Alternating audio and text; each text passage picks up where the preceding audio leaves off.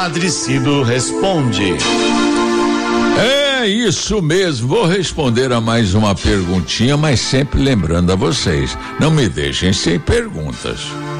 Passem suas dúvidas de fé. Será o momento da gente dialogar. Eu estou preparando aqui a resposta para três ouvintes que já passaram suas perguntas para mim. Não é? Hoje eu vou responder e a partir de amanhã nós vamos responder essas perguntas. Tá certo, gente?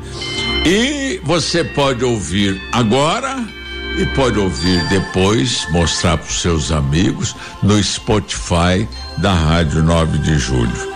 Eu converso com Roberto Ferreira de Assis.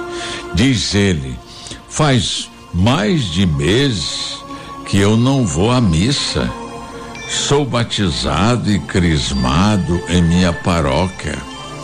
Para eu voltar a receber a Eucaristia, preciso me confessar novamente com o padre ou devo apenas frequentar a missa?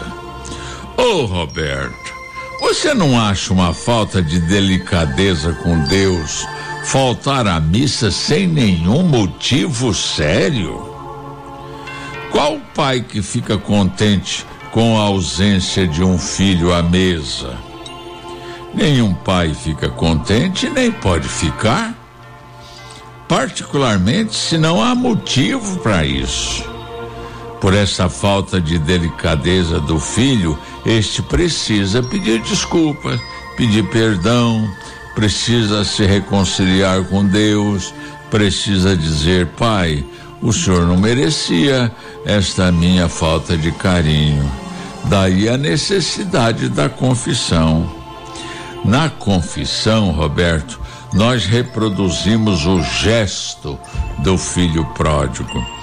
Tomamos consciência do nosso distanciamento de Deus, decidimos voltar e pedir perdão confessamos nossa falta, pedimos desculpas e somos acolhidos num abraço carinhoso, carregado de amor, abraço do Pai que não via a hora da gente voltar.